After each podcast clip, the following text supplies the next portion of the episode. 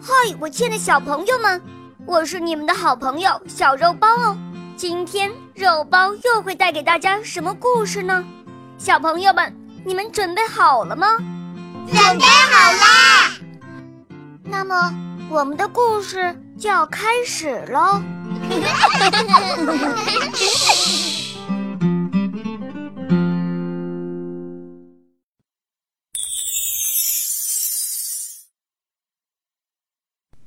一个善良忠诚的仆人，在给守财奴辛辛苦苦干了三年之后，只得到了三个便士。可是仆人却从不灰心，依旧快乐着。后来，他用这三个便士帮助了一个小矮人，小矮人作为回报，满足了仆人的三个愿望。最后，仆人利用这三个愿望，惩治了吝啬的守财奴。从前，一个农场主有一个忠诚的仆人，这个仆人辛辛苦苦地给他干了三年的活儿，而他却没有给仆人付过任何工钱。最后，仆人打定主意，如果农场主再不付给他工钱，他就不再干下去了。他找到农场主说：“我为你勤勤恳恳地做了这么久的事儿，相信你会根据我的劳动付给我应得的工钱。”农场主是一个非常小气的守财奴，所以他拿出了三便士付给了仆人，也就是说，一年他才付给仆人一便士的工钱。可怜的仆人以为那是一大笔数目的财产呢，他自言自语地说：“我有了这么多钱，那干嘛还要在这儿拼命干活呢？我现在可以到外面广阔的世界里去游玩，去寻找自己的快乐了。”说完，他把钱放进自己的钱袋里，便离开农庄，去广阔的世界游玩去了。当他翻过山岭，独自又唱又跳地走在一片田野上时，他遇到了一个穿着破烂衣服的小矮人。小矮人问他为什么这么高兴，他回答说：“嗨，我身体健康，口袋里有一大笔工钱。那么我还有什么好担心的呢？”小矮人好奇的问：“嗯，到底有多少钱呀？”仆人回答说：“整整三便士。”那么你瞧瞧我这么贫穷，小矮人试探的说：“你能把那些钱给我吗？”仆人心地非常善良，看到他个子这么矮，衣服那么破烂，对他十分同情，就把自己的钱都给了他。作为回报，小矮人对他说：“呀，你有一颗这么善良的心，我将满足你三个愿望，一便是一个。你喜欢什么就选择什么。”仆人很高兴自己交上了好运，说：“我喜欢的东西很多，但并不是钱。第一，我要一张弓，用这张弓，任何被我瞄准的东西都会掉下来。”嗯，第二，我要一架小提琴。当我演奏时，每个听到琴声的人都会跳起舞来。嗯，第三，我希望每个人都会满足我提出的要求。小矮人说：“他一定会获得他希望的东西的。”说完，就像变戏法似的，拿出一副弓箭和一架小提琴，交给了仆人。然后，小矮人就不见了。善良的仆人怀着惊奇而又兴奋的心情又上路了。不久，他遇见了一个老守财奴，在他们相遇的地方有一棵树，树梢的嫩枝上站着一只鸟，鸟儿正唱着美丽的歌儿。守财奴说：“ 哎呀，多么漂亮的鸟啊！要是能买到这样一只，花多少钱我也愿意。”仆人说。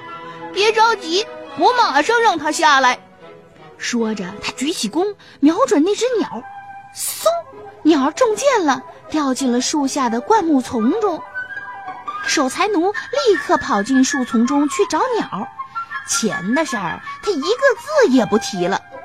仆人很生气，于是拿起小提琴拉了起来。一听到琴声，守财奴便开始跳起舞来。他在树丛中跳来跳去，越跳越快，荆棘勾破了他的衣裳，使他浑身的衣服都变成了破布条。他的身体也被划出了道道伤痕，鲜血直流。最后，守财奴哭了起来，连声哀求：“哎呦，哎呦！看在上帝的份上，大师啊，请别再拉小提琴了。我是做了什么，要遭受这份罪呀？”仆人说：“你吝啬小气。”剥削了许许多多的穷人，这是你应该受到的惩罚。说完，仆人又拉起了另一首曲子。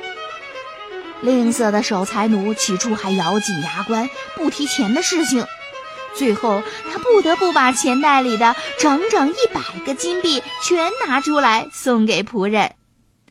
仆人看到有这么多钱，说：“好吧，我不再折磨你了。”于是他拿起钱袋，收好提琴，高高兴兴地又踏上了旅途。直到仆人走远了，守财奴才慢慢的从树丛中爬出来。他又气又恨，发誓要报复仆人。守财奴跑到法官那儿，诬告说有一个恶棍抢走了他的钱财。这个家伙的背后挂着一张弓，脖子上挎着一架小提琴。法官听了，马上派巡警去找。不久，仆人就被巡警们抓住了。他被带到了法庭，法官要对他进行审判。法庭上，守财奴开始了他的控告。他说仆人骗抢了他的钱财。